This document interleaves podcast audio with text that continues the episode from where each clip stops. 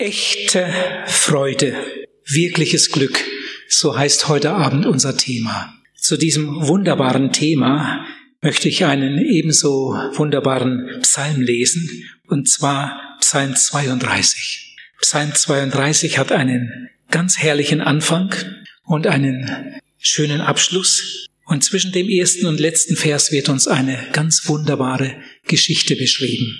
Nun, der Anfang war nicht wunderbar, aber es kam dann zu einer großen Wende.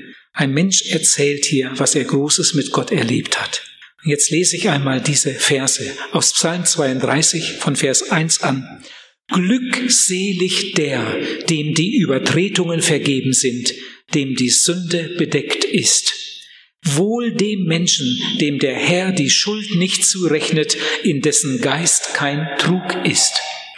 Als ich es verschweigen wollte, verschmachteten meine Gebeine durch mein tägliches Klagen, denn deine Hand lag Tag und Nacht schwer auf mir, dass mein Lebenssaft vertrocknete, wie es im Sommer dürre ist. Darum bekannte ich dir meine Sünde, und meine Schuld verbarg ich nicht. Ich sprach, ich will dem Herrn meine Übertretungen bekennen. Da vergabst du mir die Schuld meiner Sünde. Deshalb werden alle Heiligen zu dir beten zur rechten Zeit, zur Zeit der Angst. Darum, wenn große Wasserfluten kommen, werden sie nicht an sie gelangen. Du bist mein Schirm, du wirst mich vor Angst behüten, dass ich errettet gar fröhlich rühmen kann. Jetzt sagt Gott, ich will dich unterweisen und dir den Weg zeigen, den du gehen sollst.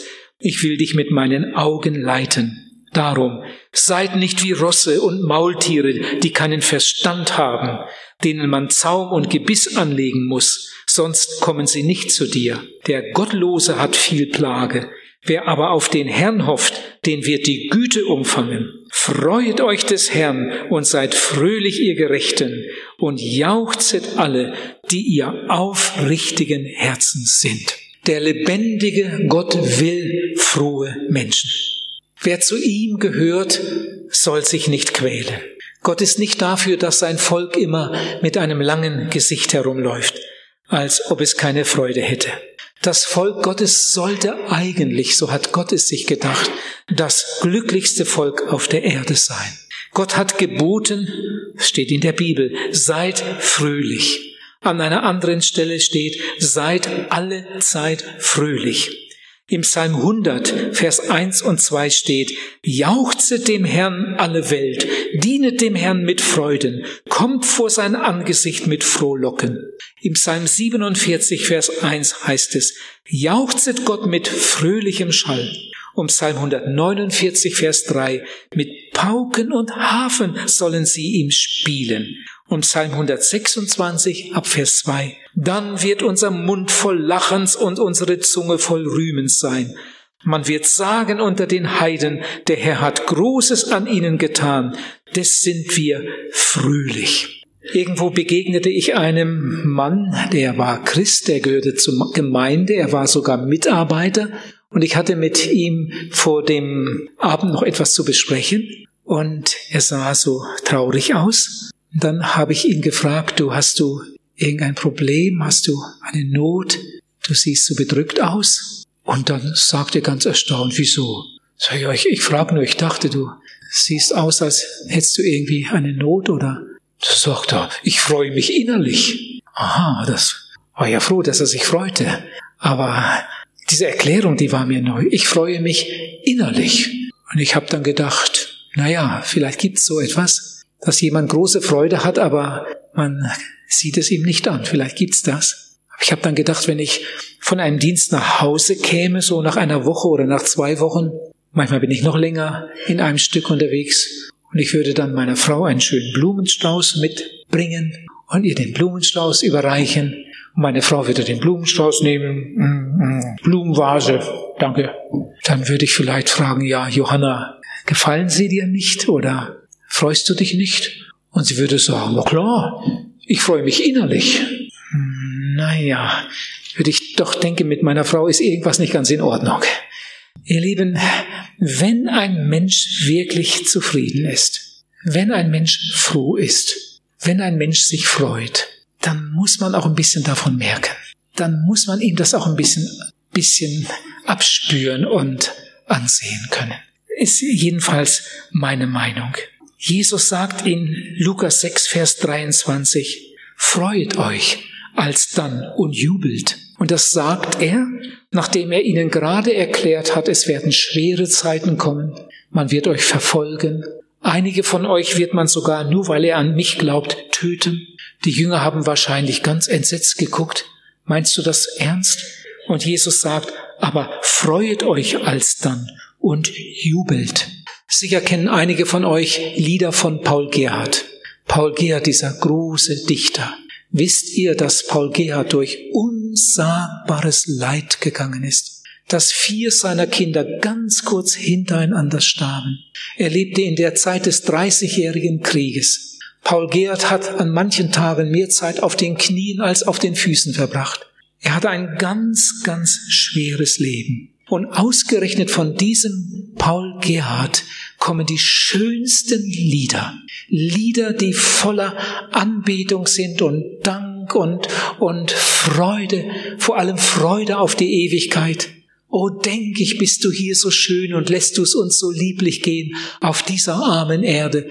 Was wird doch erst nach dieser Welt dort in dem schönen Himmelszelt und güldenen Schlosse werden? Oh, wär ich da, oh, stünd ich schon, du großer Gott vor deinem Thron und trüge deine Palmen. Dann wollte ich nach der Engel weiß erhöhen deines Namens Preis mit tausend schönen Psalmen. Und das ist so der Tenor seiner Lieder, welches Lied man auch sich vornimmt von Paul Gerhard. Sie sind in den allermeisten Fällen voller Dank, voller Freude und äh, sie haben fast alle am Ende des Liedes so einen, einen Ausblick auf die Ewigkeit. In Nehemia Kapitel 8 Vers 10 steht, die Freude am Herrn ist eure Stärke. Man kann auch sagen, die Freude am Herrn macht euch stark. Ihr Lieben, ich möchte denen, die sich jeden Tag etwas Zeit zum Gebet nehmen, vielleicht sogar viel Zeit zum Gebet nehmen, denen möchte ich doch vorschlagen, dass sie ihre Gebete immer mit Danken anfangen, mit Loben. Bevor man überhaupt den Mund aufmacht, erstmal überlegen, für was könnte ich Jesus jetzt alles danken? Und dann dankt man für die gute Nacht, für den gesunden Schlaf oder wenn man Schmerzen hat, dass es vielleicht etwas besser ist als vor einer Woche und dass es so viele Verheißungen in der Bibel gibt. Herr, du bist auch jetzt bei mir. Ich danke dir dafür, für deine Zusagen. Ich bin bei euch alle Tage, alle Tage. Das heißt auch an diesem Tag. Oh, Herr Jesus, ich danke dir, dass ich wieder erwacht bin, dass ich leben darf, dass wir zu essen und zu trinken haben, dass wir Kleidung haben. Ich danke dir für die Gemeinde, für die Freiheit im Land, für all die Wohltaten, die du mir geschenkt hast auf dem ganzen Weg. Ich habe so viel Grund zu danken. Herr Jesus, ich will es dir immer und immer wieder sagen. Aber ich habe auch manches, was mich bedrückt. Und das darf ich dir auch sagen. Und dann fange ich an, Fürbitte zu tun. Ich mache das jeden Morgen so. Ich habe mir das angewohnt. Ich habe richtig daran geübt. Ich will meinen Tag mit Dank beginnen. Ich will meinen Tag mit Freude beginnen. Bevor ich meine Bitten sage, will ich Jesus erst einmal danken, worüber ich mich freue. Das kann man sich angewöhnen und das tut gut. Die Freude am Herrn ist eure Stärke, steht da. Die Freude am Herrn macht euch stark. Und ich glaube, und das ist jetzt eine eine Behauptung, mit der vielleicht nicht alle ganz einverstanden sind, aber ich sage es doch einmal so, wie ich es denke. Ich glaube, ein Christ, der keine Freude hat, ist ein schwacher Christ. Ein Christ, der keine Freude hat, ist ein kranker Christ. Und er wird wahrscheinlich bald abgefallen sein und seine Freude woanders suchen. Wir werden in der Bibel immer wieder zur Freude aufgefordert. Christen sollen eigentlich fröhliche Menschen sein. Sie haben ihren Freudendurst gestillt an den Heilsbrunnen Jesu, die ihre Quellen in der Ewigkeit haben. Ihr Lieben, auch auf dem Krankenlager hat man viel Grund zum Danken. Da sollte man das Gesangbuch mitnehmen und die Dankeslieder aussuchen. Wenn man nicht laut singen kann, weil man die anderen nicht stören möchte, kann man sie vorlesen. Die Freude am Herrn macht uns stark. Die Freude am Herrn lässt uns schneller gesunden. Das wollen wir heute Abend mitnehmen. Aber jetzt kommt doch gleich die Frage, wenn das wirklich stimmt, was der da vorne sagt, wenn das wirklich so ist, dass Christen so viel Grund zur Freude haben, dass sie das jeden Tag ausdrücken können. Ja, was ist denn dann mit den anderen Menschen? Es gibt doch so viele Menschen, die ihre Rechnung ohne Gott machen, die nie in der Bibel lesen, die nie beten. Hallo, Prediger. Du willst doch nicht etwa behaupten, die Christen sind fröhliche Menschen und die, die keine Christen sind, sind, haben keine Freude. Willst du dazu etwas sagen? Nein, so will ich das nicht sagen. Aber ich will jetzt etwas erklären. Etwas ganz Wichtiges. Und ich lade euch ein, gut mitzudenken. Hallo, Kinder, jetzt hört mal gut zu. Das, was ich jetzt erzähle in den nächsten Minuten, das könnt ihr alle auch verstehen. Ich glaube, dass es mindestens drei verschiedene Arten Freude gibt. Mindestens drei verschiedene Arten. Die Freude an allerlei Schönem. Eine andere Art, die Freude an der Sünde. Es gibt Menschen, die können nur lachen, wenn einer einen dreckigen Witz erzählt. Es gibt Menschen, die können nur singen, wenn sie angetrunken sind. Die Freude an der Sünde. Und das dritte, die Freude am Herrn und an der Erlösung. Das sind drei ganz verschiedene Arten. Beginnen wir mal mit der ersten, mit der Freude an allerlei Schöne. Die Freude, die natürliche Freude, die Freude an den Bergen, die Freude an den Seen, die Freude an der Sonne, die Freude am Auto, neuen Auto, die Freude am neuen Haus, die Freude am neuen Fahrrad, Oh, ich weiß noch, wie ich damals mit 15 Jahren mein erstes Fahrrad bekam. Es gab kaum Fahrräder in unserem Dorf. Der Krieg war zu Ende gegangen, es gab nichts zu kaufen und neue Fahrräder konnte sich auch keiner leisten. Und dann kam ich in die Lehre. Und dann wohnte ich ganz woanders und alle 14 Tage am Sonntag fuhr ich dann nach Hause zu meinen Eltern mit der Wäsche und so weiter. Und mein Vater hatte mir das schon am Anfang versprochen, du kriegst dann ein schönes, ein eigenes Fahrrad. Vorher hatten wir nur ein Fahrrad zu Hause für die ganze große Familie. Mal durfte der eine und mal der andere fahren. Und nun bekam ich mein erstes eigenes Fahrrad. Also das war ein Fest für mich. Das war eine Freude. Obwohl das Fahrrad damals noch keine Gangschaltung hatte und manches nicht so war wie an den schönen Fahrrädern heute. Aber ich werde das nie vergessen, wie ich mich damals gefreut habe. Und als ich dann meine Lehre abgeschlossen hatte und mein erstes Geld verdiente und dann mein erstes Motorrad abholen konnte von der Firma in Celle, ich hatte daraufhin gespart und mir dann noch Geld von der Bank geholt. Und dann kam der Tag, äh, an dem ich mein erstes eigenes Motorrad abholen konnte, eine Horex, eine 400er Horex. Ach, als ich nach Hause kam, habe ich sie erstmal allen vorgeführt. Jeder wollte mal kurz hinten drauf sitzen und dann Probefahrten machen. Und dann habe ich das Motorrad schließlich auf der Diele abgestellt. Ich wohnte zu der Zeit wieder bei meinen Eltern auf dem Bauernhof. In der Nacht, ich konnte nicht einschlafen. In der Nacht, nach Mitternacht bin ich aufgestanden, bin auf die Diele gegangen und habe meine Horrix angetreten.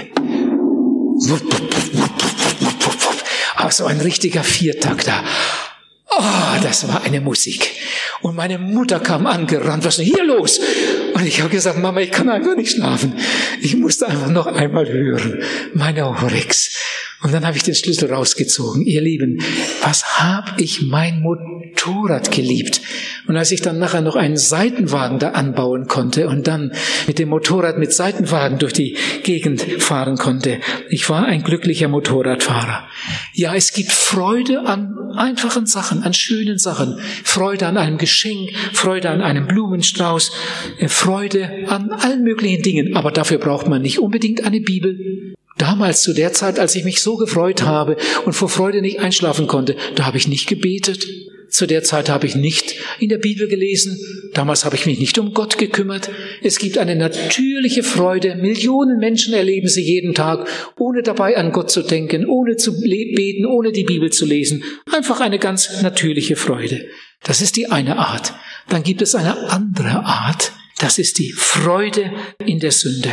Man nennt das auch Vergnügen. Vergnügen, und jetzt hört mal gut zu, Vergnügen ist in den allermeisten Fällen ein ganz primitiver Ersatz für Menschen, die keine natürliche Freude haben.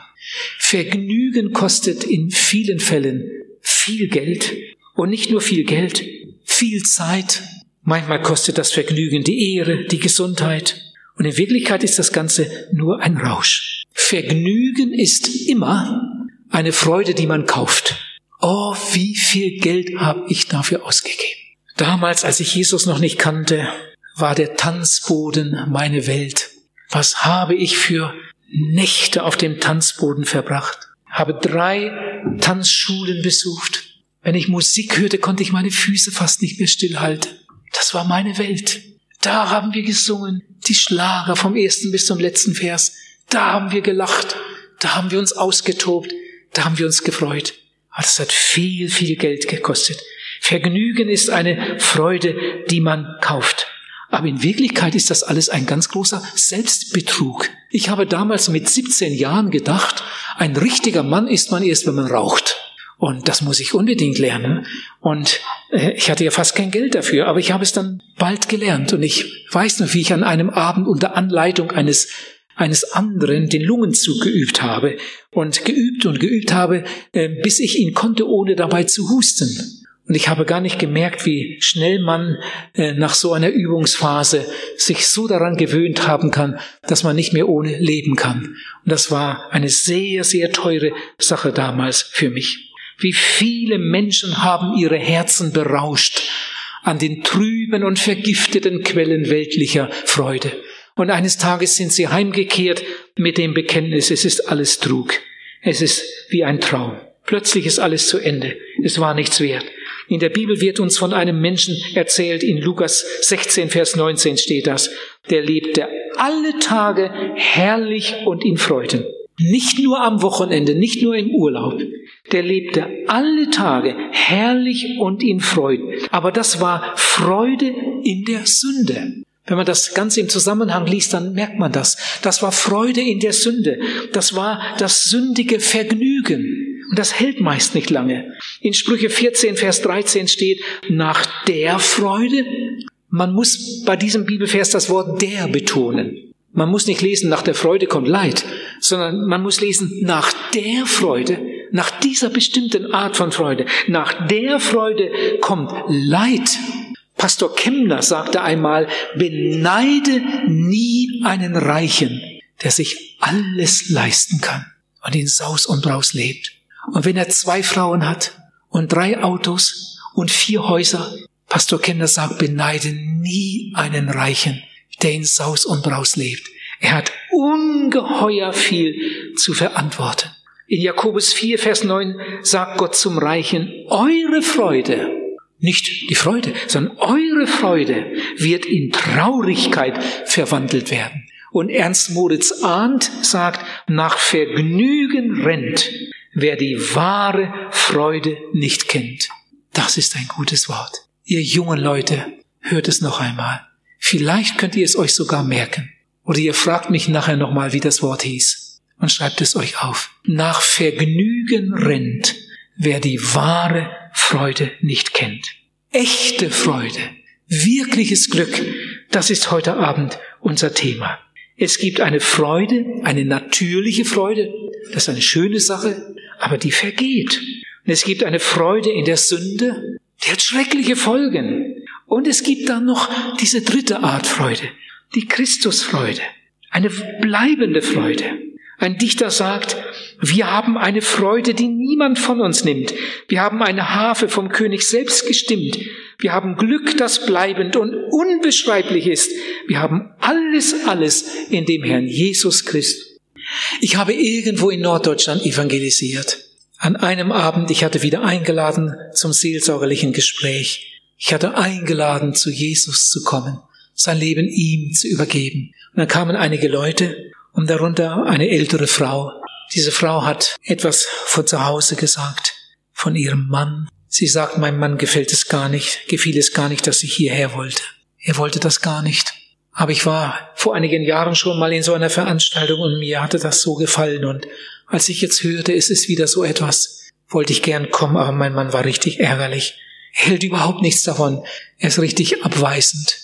Und dann hatte ich mich von den anderen verabschiedet, die da auch im Raum waren und die Frau gebeten, bleiben Sie doch noch einen Augenblick, ich möchte Ihnen noch etwas sagen. Dann waren wir beide dann noch allein und dann habe ich der Frau gesagt, ich denke, das wäre gut, wenn wir jetzt noch für Ihren Mann beten würden. Sie haben jetzt Jesus gefunden und Sie können das jetzt auch machen. Ich bete jetzt für Ihren Mann und dann beten Sie noch für Ihren Mann.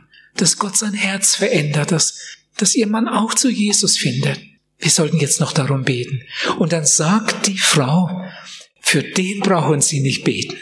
Ich hatte das gerade angeboten und jetzt sagt diese Frau, für den brauchen Sie nicht beten. Der kommt sowieso nicht hierher. Und dann habe ich gesagt, aber wir können ja trotzdem dafür beten. Beten jetzt einmal und Gott kann Wunder tun und wer weiß, wir beten jetzt doch einmal. Und dann habe ich gebetet, Amen, und dann habe ich gefragt, wollen Sie nicht auch noch beten? Dann hat sie auch noch einen Satz gesagt, ungefähr so, Herr, verändere doch meinen Mann, so ungefähr. Ja, und dann habe ich gesagt, erzählen Sie ihm ganz, ganz lieb, ganz vorsichtig, aber ganz lieb, dass Ihnen das hier so gefallen hat und dass es ihm vielleicht auch gefallen würde, ob er nicht doch mal mitkommen will. Und inzwischen beten wir und ich werde morgen einige Male für Ihren Mann beten. Am nächsten Abend, ich komme ans Mikrofon und sehe die Frau da sitzen und neben ihr einen älteren Herrn. Irgendwie passte das so vom Alter her. Dann habe ich gedacht, das könnte er sein. Wahrscheinlich ist er das. Bestimmt ist er das. Ich habe an dem Abend manches gepredigt, was ich gar nicht vorhatte zu sagen, nur um irgendwie diesen Mann auch anzusprechen. Und nachher ging ich runter in den Seelsorgeraum, nein, rüber in den Seelsorgeraum, hatte wieder eingeladen, wenn jemand sein Leben Jesus übergeben möchte, komm doch, hab den Mut, komm in die Seelsorge. Wir wollen miteinander reden und zusammen beten. Und es kamen wieder einige. Mit einmal sehe ich, wie die Frau reinkommt und ihr Mann. Sie kam zuerst durch die Tür und dann ihr Mann. Also ich traute fast meinen Augen nicht. Da bin ich ihm entgegengegangen. Und ich kannte ja den Namen der Frau und dachte, der heißt sicher genauso. Habe ich ihn angesprochen und Sie sind sicher Herr so und so. Ja. Hat's Ihnen gefallen? Ja, sehr. Dann sagt mir der Mann, das habe ich noch nie so gehört. Also wirklich, ich bin evangelisch, aber sowas habe ich noch nie gehört. Und wie Sie das erklärt haben und meine Frau hat mir etwas gesagt, was sie gestern hier erlebt hat. Also das würde ich auch gerne erleben.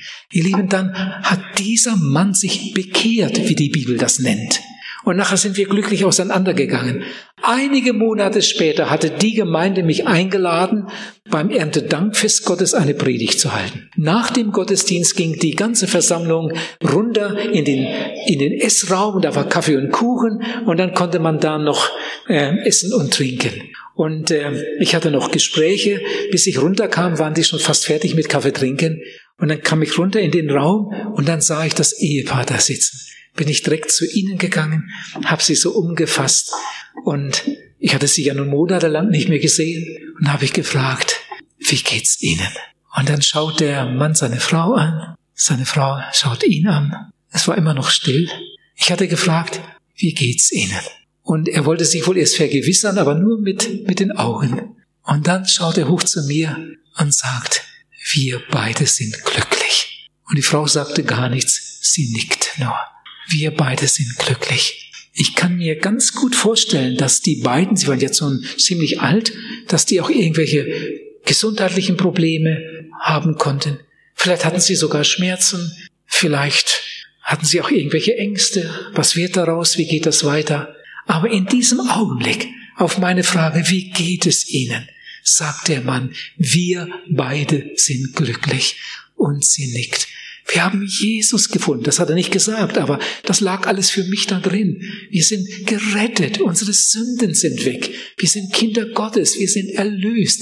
Vielleicht haben wir gar nicht mehr, mehr eine lange Strecke. Und dann sind wir daheim. Wir sind gerettet für die Ewigkeit. Das alles konnte ich Ihren Augen ablesen. Ihr Liebe, noch ein Beispiel. Ich hatte eine Evangelisation in der Schweiz. In einem Zelt, eine Zeltevangelisation. Und dann sah ich an einem Abend im Gang eine Frau im Rollstuhl sitzen. Und die hat so aufmerksam zugehört. Eine Krankenschwester hatte sie reingebracht. Und nachher sah ich, wie sie dann wieder Richtung Ausgang gingen und ich ging zum Seelsorgerraum. Am nächsten Abend saß die Frau wieder da, so im ersten Drittel in ihrem Rollstuhl und hörte aufmerksam zu. Nach der Predigt bin ich nicht gleich zum Seelsorgerraum gegangen, sondern erst einmal zu dieser Frau im Rollstuhl. Und dann habe ich sie begrüßt und gesagt, dass ich mich freue, dass sie wieder dabei sein konnte. Haben Sie schon öfter solche Versammlungen besucht? Ich wollte erst mal herausfinden, wo sie innerlich stand. Dann hat sie gesagt, ja, heute zum zweiten Mal. Dann wusste ich, für sie ist das eigentlich alles neu und fremd hier. Und da habe ich gefragt, glauben Sie das, was Sie hier gehört haben? Das glaube ich ganz fest. Ja, ich habe ja heute so viel über Jesus gesagt und dass Jesus für uns am Kreuz starb für unsere Sünden und dass er uns alles vergeben möchte, uns retten möchte. Er wartet darauf, dass wir zu ihm kommen und ihm unsere Sünden bringen und ihn annehmen. Möchten Sie das nicht tun? Und die Frau sagt, ja, eigentlich ja. Sie dreht sich um zu der Krankenschwester. Geht das? Hast du noch etwas Zeit? Und ja, gern. Die Krankenschwester war ja eine bekehrte Frau. Dann hat die Krankenschwester sie zum Seelsorgezelt geschoben. Da waren da noch einige Leute. Ich habe alles erklärt. Wir haben zusammen gebetet. Und diese Frau im Rollstuhl übergab ihr Leben Jesus. Ich habe sie dann noch einige Male da im Zelt gesehen. Aber jetzt hört. Dann vergingen Jahre. Jahre. Und ich kam wieder in die Gegend. Ich kam nach Thun. Es ist im Berner Oberland. Dahinter beginnen dann bald die Alpen, südlich von Bern. Thun. Wir hatten ein Zelt. Das Zelt hatte weit über 2000 Plätze. Und das Zelt war gestoßen voll. Wir hatten eine wunderbare Zeit dort zusammen. Und an einem Abend sehe ich ganz hinten in dem langen Zelt eine Frau, eine Person im Rollstuhl. Und da musste ich an diese Frau denken, die sich Jahre zuvor, nicht weit entfernt von Thun, für Jesus entschieden hatte. Ob das die Frau ist? Und nach der Predigt bin ich sofort außen herum. Ich wäre ja da nicht durchgekommen. Wenn die Leute erstmal aufstehen, ist ja kein Durchkommen mehr. Außen herum zum, zum Eingang. Und dann kam sie mir gerade entgegen. Wieder wurde sie von einer Person geschoben. Und ich gucke in ihr Gesicht und ich sehe, das ist sie. Das ist sie, die Frau von damals.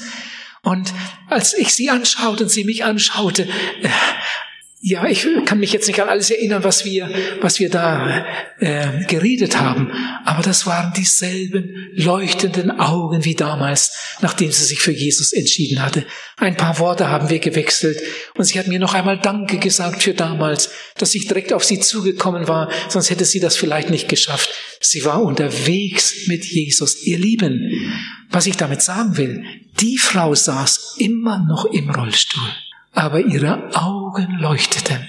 In ihrem Herzen war etwas passiert. Das kann nur Gott tun. Hört mal, was David, der diesen wunderbaren Psalm geschrieben hat, den ich vorhin gelesen habe, was David, nachdem er aus einem schlimmen Leben zu Gott zurückgekommen war und Vergebung gefunden hatte, schreibt im Psalm 30 am Schluss, Vers 12, Du hast mir meine Klage verwandelt in einen Reigen. Du hast mir den Sack der Trauer ausgezogen und mich mit Freude gegürtet, dass ich dir Lob singe und nicht stille werde. Herr mein Gott, ich will dich ewiglich preisen. In Psalm 32, das habe ich ja vorhin schon gelesen, sagt David, glückselig der Mensch, nicht glückselig der Mensch, sondern glückselig der Mensch, dem die Sünden vergeben sind, dem der Herr die Schuld nicht anrechnet. Ich glaube, David war der glücklichste Mensch im Alten Testament. Ich habe nirgendwo eine Stelle gefunden, wo von einem Menschen die Rede ist, der glücklicher, dankbarer war wie dieser König David.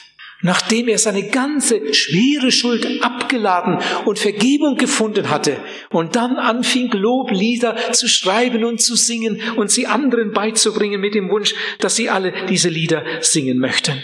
Glückselig der Mensch, dem die Sünden vergeben sind. Welch ein herrliches Leben, wenn die Schuld nicht mehr drückt. Ihr Lieben, ich sage das jetzt nicht hier, weil das mein Beruf ist, weil ich ja nun mal über das Evangelium reden muss, weil ich Prediger bin, sondern ich sage das aus tiefstem Herzen, weil ich das so erlebt habe und immer wieder neu empfinde. Was für ein herrliches Leben, wenn die Schuld nicht mehr drückt wenn all die kleinen und großen Sünden vergeben sind, wenn ich am Abend zu Bett gehen kann und weiß, es ist alles in Ordnung, alles in Ordnung. Und wenn ich heute Nacht sterbe, es ist alles in Ordnung. Ich bin bereit, ich bin bereit. Ich möchte mich nie ins Auto setzen mit unvergebener Schuld. Ich möchte nie zu Bett gehen mit unvergebener Schuld. Ich habe einmal, als ich mich bekehrte und Jesus aufnahm, meine ganze sündige Vergangenheit ihm gebracht und er hat sie mir vergeben. Und wenn mir auf dem Weg, den ich inzwischen gegangen bin, irgendwann eine Panne passiert ist und ich habe gemerkt, oh, das war nicht gut, das war nicht gut. Damit habe ich Jesus traurig gemacht. Sobald ich das gemerkt habe, bin ich damit zu ihm gegangen und habe ihm gesagt, Herr Jesus, das tut mir leid, bitte vergib es mir. Und wenn mir morgen oder übermorgen etwas passiert und ich merke, das war jetzt nicht in Ordnung, das kann ein schlechter Gedanke sein, eine lieblose Reaktion oder irgendetwas und ich merke, oh, das war nicht gut, dann gehe ich nicht einfach weiter, sondern suche ich mir eine Ecke, wo ich allein bin und, und sage es Jesus, Herr, vergib mir. Ich möchte immer mit einem reinen Herzen leben. Jesus hat doch das gesagt, glückselig die Menschen, die reines Herzen sind, die werden Gott schauen. Und nicht erst in der Ewigkeit. Schon hier haben sie einen, einen offenen Kanal. Sie leben mit dem Vater im Himmel auf du und du. Welch ein herrliches Leben. Ich darf es euch freudig bekennen, wirklich, dass ich auch glückselig geworden bin. Wenn ich darüber nachdenke und darüber rede, bricht Freude, bricht Jubel aus meinem Herzen hervor. Ein Dichter sagt, oh, das ist ein anderes Leben, wenn man weiß, ich bin befreit, meine Sünden sind vergeben, meinem Herrn bin ich geweiht. Wie gern denke ich an jenen Sonntagnachmittag zurück. Ich war damals 20 Jahre alt, als das passierte. Bis dahin habe ich mich nicht darum gekümmert. Oh, wie viel Mist hatte ich gebaut. Was war da nicht alles schiefgelaufen? Was hinter dem Rücken mancher Eltern alles so abläuft. Meine Eltern wussten manches, aber sie wussten nicht zehn Prozent von dem, was ihr Junge alles so anstellte. Dann kam dieser Sonntagnachmittag mit 20 Jahren, wo ich mein ganzes altes Leben wie so einen schweren Rucksack, wie eine große Last Jesus bringen durfte. Durch Werner Heukelbach kam das alles in Bewegung. Durch den Radioevangelisten Werner Heukelbach. Und dann kam Jesus in mein Leben. Und bis heute darf ich in dieser freudigen Gewissheit leben. Ein Dichter sagt, das war der schönste Tag, den Gott mir jemals gab, als Jesus in mein dunkles Erdendasein kam. Lieber Zuhörer, ich möchte jetzt etwas persönlicher werden und dich fragen. Ich meine jetzt wirklich jeden. Ich meine auch die Kinder. Stell dir einmal vor, du wärst jetzt ganz allein mit mir in einem Raum. Die anderen wären alle nicht da. Und jetzt würde ich dich so fragen, wie ich es jetzt mache lieber Zuhörer, hast du Psalm 32 auch schon erlebt? Bist du auch schon einmal an die Stelle gekommen, wo du gemerkt hast, so wie ich bis jetzt gelebt habe, kann ich nie und nimmer vor Gott bestehen. Wenn ich jetzt so in die Ewigkeit gehen würde, ich würde durchfallen im Gericht und ewig verloren sein. Sag, hast du diesen Punkt schon einmal erlebt auf deiner Reise?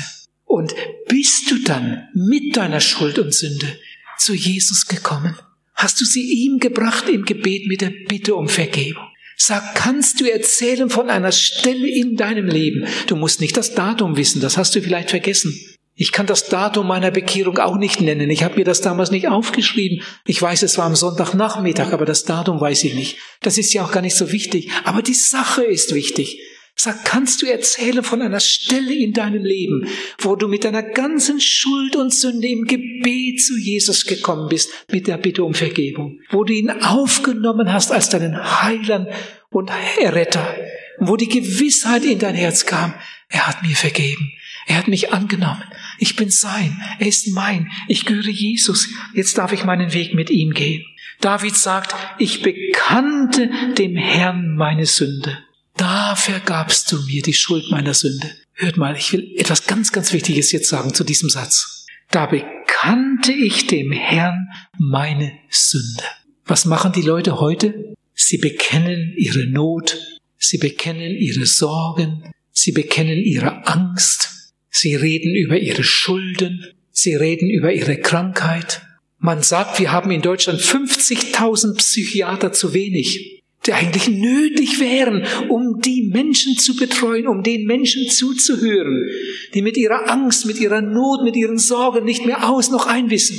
Aber wenn wir hundert zusätzliche Psychiater hätten, würde dadurch kein einziger ins Reich Gottes kommen. Solange wir dabei stehen bleiben und unsere Sorgen bekennen, über unsere Nöte reden, über unsere Ängste, über unsere Krankheiten und über alle diese Dinge, wird unser Herz nicht verändert. Ihr Lieben, David hatte auch Not und Angst und Sorgen, aber David bekannte seine Sünden. Und das ist das, das Traurige, dass das beim Psychiater nicht passiert. Dass das in der Regel beim Arzt nicht passiert.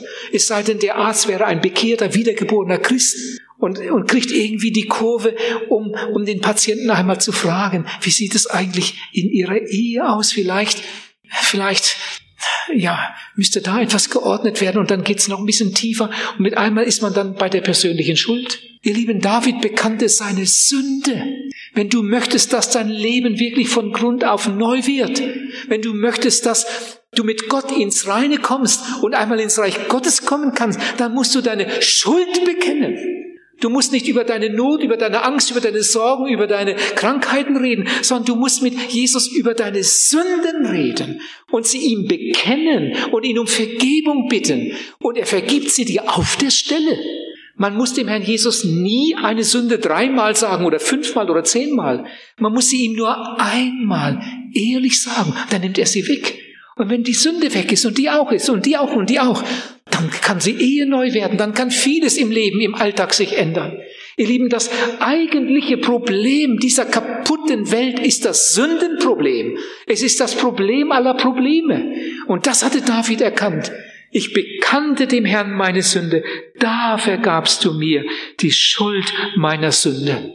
Jetzt möchte vielleicht jemand sagen, ja, David, der hatte das auch nötig. Ich habe das mal gelesen, was der da gemacht hat, da Ehebruch und so weiter. Also David, der hatte das auch nötig. Oh, lieber Zuhörer, wenn du ehrlich bist, wenn du ehrlich über dein Leben nachdenkst, dann dauert es gar nicht lange. Geht schnell. Und du merkst, ich bin kein bisschen besser als David. Vielleicht liegt deine Sünde auf einer ganz anderen Ebene. Vielleicht hast du nie die Ehe gebrochen. Vielleicht nicht einmal in Gedanken. Dafür bist du vielleicht geizig. Und du weißt gar nicht, dass in der Bibel steht, dass Geiz die Wurzel aller Übel ist. Eine der schlimmsten Augen eine der schlimmsten Sünden in den Augen Gottes. Vielleicht bist du stolz. Stolz ist eine furchtbare Sünde in Gottes Augen. Die Bibel sagt sogar, die Stolzen kennt er von ferne. Sie sind ihm ein Gräuel. Wir sind kein bisschen besser als David. Sieh doch mal deine Hände an. Am besten mit geschlossenen Augen. Denkst einmal nur darüber nach. Was haben diese Hände alles berührt? Was haben diese Hände alles getan? Was haben diese Hände alles geschrieben? Denk einmal über deine Lippen nach. Was haben deine Lippen alles gesagt und gesungen? Denk über deine Augen nach, über deine Ohren. Was haben sie alles gehört? Und vielleicht immer noch. Die Bibel sagt, von der Fußsohle bis zum Scheitel ist nichts Reines an uns. Und die Folge?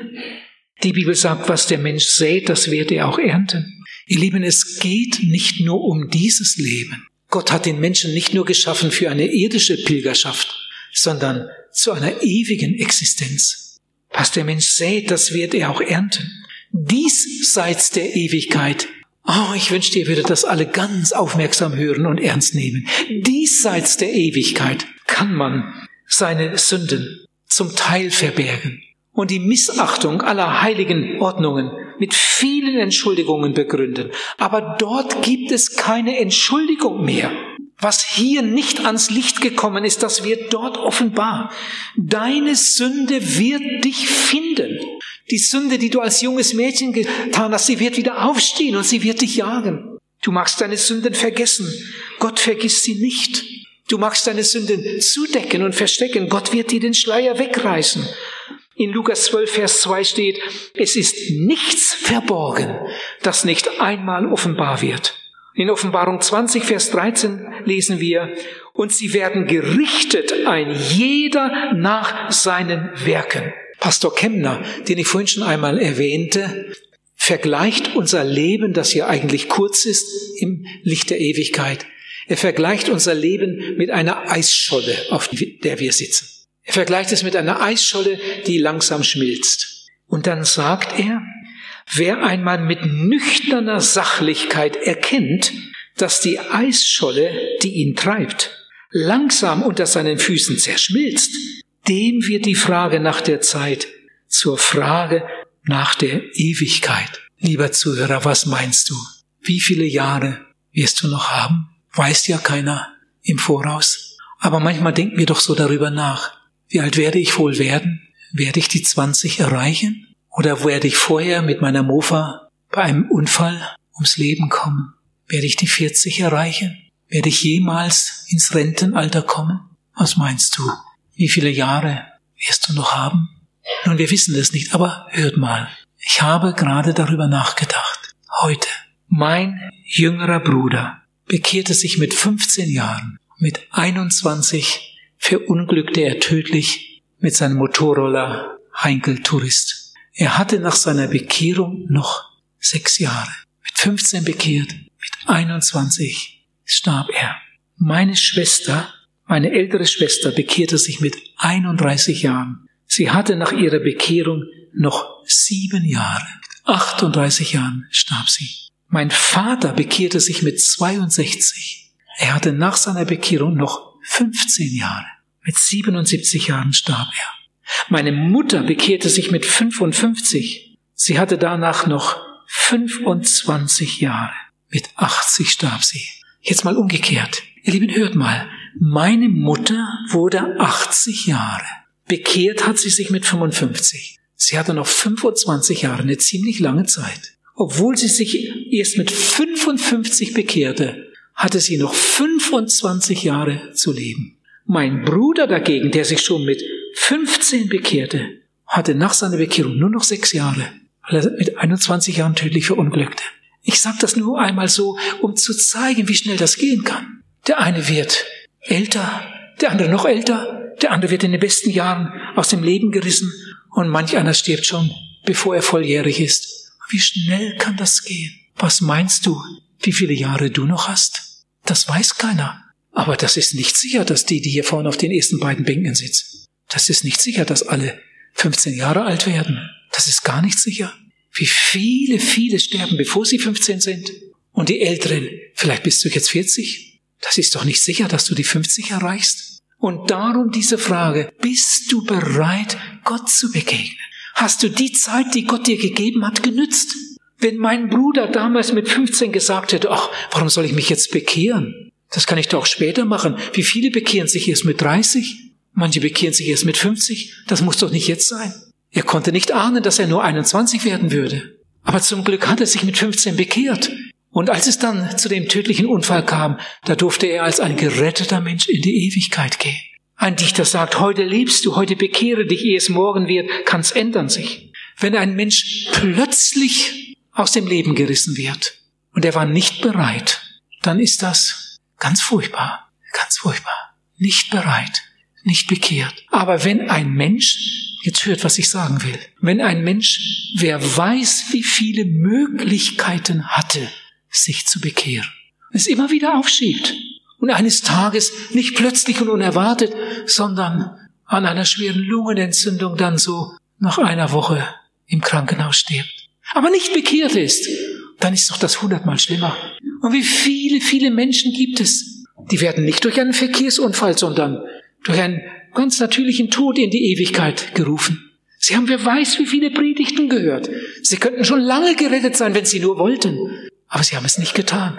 Sie haben es immer wieder vor sich hergeschoben. Und als sie dann mit 55 an diese schlimme Lungenentzündung bekamen, haben sie sich trotzdem nicht bekehrt, weil sie ganz fest davon ausgingen, ich werde ja wieder gesund.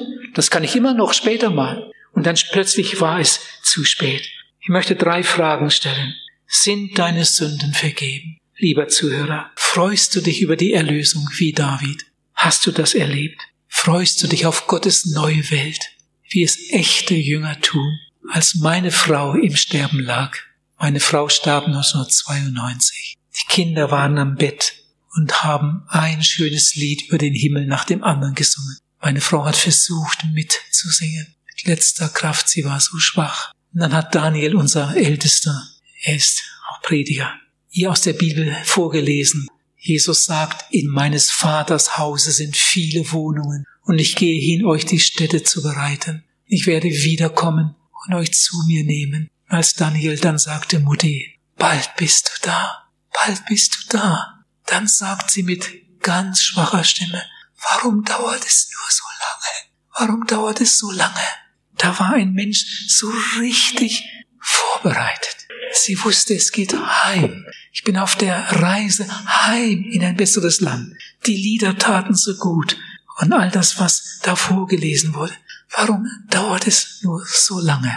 Aber bald war sie daheim. Gegen Abend machte sie dann ihren letzten Atemzug. Oh, was sind das für reiche Leute? die mit dieser Gewissheit leben mit dieser Gewissheit dem Tod entgegengehen können. Ich bin ein Kind Gottes, ich bin gerettet, meine Sünden sind vergeben, ich bin bekehrt, ich bin wiedergeboren, ich bin erlöst. Darum steht da geschrieben, glückselig der Mensch, dem seine Sünden vergeben sind. Ich komme zum Schluss. Noch einmal diese drei Punkte. Es gibt eine Freude am Schönen und die wünsche ich euch allen wirklich. Oh, ich wünschte, ihr würdet am Morgen die Vögel singen hören.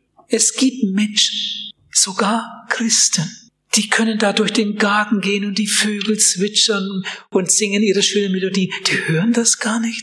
Die hören das gar nicht.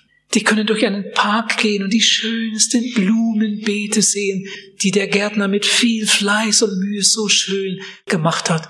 Sie gehen den Weg entlang, die sehen das gar nicht. Die können irgendwo sein, aber sie nehmen das gar nicht wahr. Es sind eigentlich arme Menschen. Ihr Lieben, es gibt eine natürliche Freude. Eine natürliche Freude. Eine Freude an der Musik, eine Freude am Gesang, eine Freude am Essen. Bevor wir die Augen schließen, die Hände falten und beten, sollten wir uns das erstmal angucken, was da auf dem Tisch steht. Oh, wie gut ist Gott. Wie wunderbar Gott uns versorgt. Wir haben alles Nötige und alles so reichlich. Wie wunderbar. Und wir danken ihm dafür. Eine natürliche Freude. Ich wünschte, wir würden sie alle noch viel, viel mehr erleben. Die Freude am Kind, am Geld, am Haus, am, am neuen Kleid und so weiter. Aber, so ein Sprichwort sagt, das letzte Kleid hat keine Taschen. Ihr Lieben, wir wissen, dass all die schönen Dinge hier unten einmal vergehen. Wir werden einmal das letzte Mal durch den Garten gehen. Wir werden einmal das letzte Mal durch den Park gehen. Wir werden einmal das letzte Mal die Blumen sehen und die Vögel zwitschern hören. Das hier unten geht alles, alles zu Ende. Freude an einer schönen Sache ist gut, aber die Freude vergeht. Sie ist eigentlich doch wie eine wunderschöne Seifenblase. Eines Tages zerplatzt sie und dann ist es vorbei. Die zweite Art von Freude, wir haben darüber nachgedacht, die Freude, besser man sagt das Vergnügen, das Vergnügen, das sündige Vergnügen. Die Freude hat, hat schreckliche Folgen. Aber dann gibt es noch die dritte Art. Die dritte Art. Die Freude am Herrn. Die Freude an der Erlösung. Lieber Zuhörer, wenn du das dritte noch nicht erlebt hast, erlebe es heute. Jesus wartet auf dich, wirklich. Ich habe dir heute Abend keine Märchen erzählt. Ich habe dir heute Abend hier nichts versprochen, was in Wirklichkeit nicht existent ist, sondern ich habe dir den Weg gezeigt zu einer echten Freude. Du kannst sie heute Abend bekommen. Und mit dieser Freude und Gewissheit darfst du dann leben. Aber du musst etwas tun. Du musst zu Jesus kommen, ihm dein altes Leben bringen. Das wird sowieso höchste Zeit, wenn du es noch nicht gemacht hast. Du weißt nicht, ob du das morgen noch kannst. Du darfst ihm deine Sünden bringen, er nimmt sie dir weg, obwohl du nicht an alle Sünden dich erinnern kannst, das kann kein Mensch, aber er kann es. Wenn du heute Abend zu Jesus kommst, wird er dir alle deine Sünden vergeben, alle. Und du wirst heute Abend nach Hause gehen, so als hättest du noch nie eine Sünde getan. Wenn du heute Abend Jesus aufnimmst in dein Herz und Leben, wirst du ein Kind Gottes, wirst wiedergeboren zu einer lebendigen Hoffnung. Dieser Tag wird der glücklichste und größte Tag deines Lebens sein. Aber die Entscheidung musst du treffen. Jesus hat sich schon lange, schon sehr lange für dich entschieden. Und er wartet darauf, dass du einschlägst. Er streckt dir seine Hand entgegen und wartet auf deine Entscheidung. Triff sie doch heute. Komm doch heute. Der Herr möge dir Mut geben zu dieser Entscheidung. Amen.